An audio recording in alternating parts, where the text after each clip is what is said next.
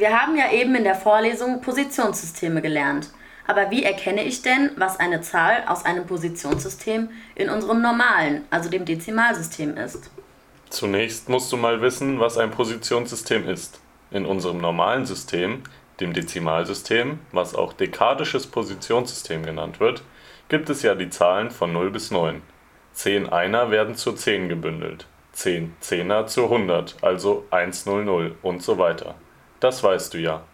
In anderen Positionssystemen gibt es weniger oder mehr Ziffern. Im Vierersystem nur 0 bis 3, im Sechsersystem 0 bis 5 und so weiter. Also immer eine weniger als die sogenannte Basis. Und wenn man im Positionssystem bündelt, wird die nächstgrößere Einheit auch 1,0 geschrieben. Im Zehnersystem ist die 10 1,0. Im Vierersystem ist die 4 gleich 1,0. Die 5 zählt man dann als 1,1, die 6 als 1,2 die 7 als 1,3 und dann käme ja eigentlich die 1,4. Aber weil es keine 4 gibt, schreibt man dann 2,0. Okay, das habe ich verstanden. Aber wie muss ich jetzt umrechnen ins Dezimalsystem? Da gibt es ein ganz einfaches Schema, das Horner-Schema. Damit kannst du das ganz einfach umrechnen. Das geht auch vom Dezimalsystem in ein anderes Positionssystem. Nimm dir doch mal ein Blatt und einen Stift, dann machen wir das ganz langsam und Schritt für Schritt gemeinsam. Okay, ich habe alles.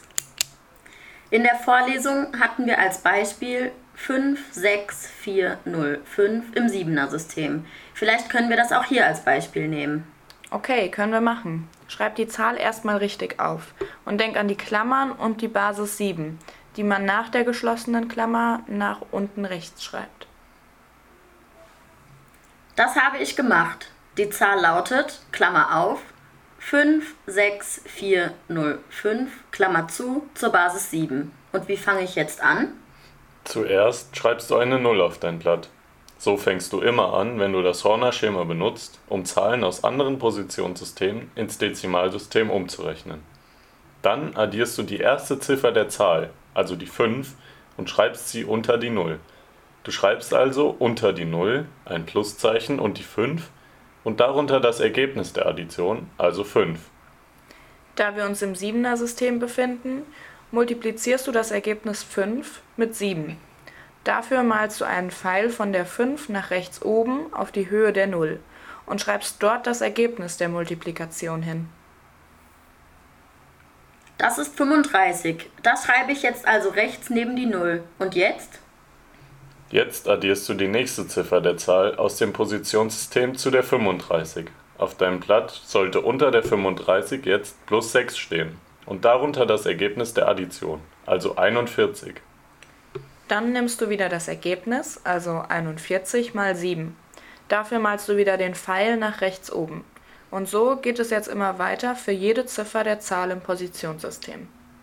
Und was ist dann mein Endergebnis? Das Ergebnis der letzten Addition ist immer das Ergebnis im Dezimalsystem. Auf meinem Blatt steht jetzt 0 plus 5 ist 5. Das mal 7 ist 35. Dann plus 6, das ergibt 41. Mal 7 macht 287. Plus die nächste Ziffer, also 4, macht 291. Mal 7 ist 2037. Plus 0, also immer noch 2037 dann nochmal mal 7 ergibt 14.259 und das plus die letzte Ziffer 5 ergibt 14.264. Also ist das dann mein Endergebnis? Ja, das ist richtig. Hast du das Horner-Schema jetzt verstanden? Allgemein musst du also immer 0 plus die erste Ziffer deiner Zahl rechnen. Das Ergebnis mal die Basis des Positionssystems. Dann plus die zweite Ziffer mal die Basis und immer so weiter. Super, danke für eure Hilfe.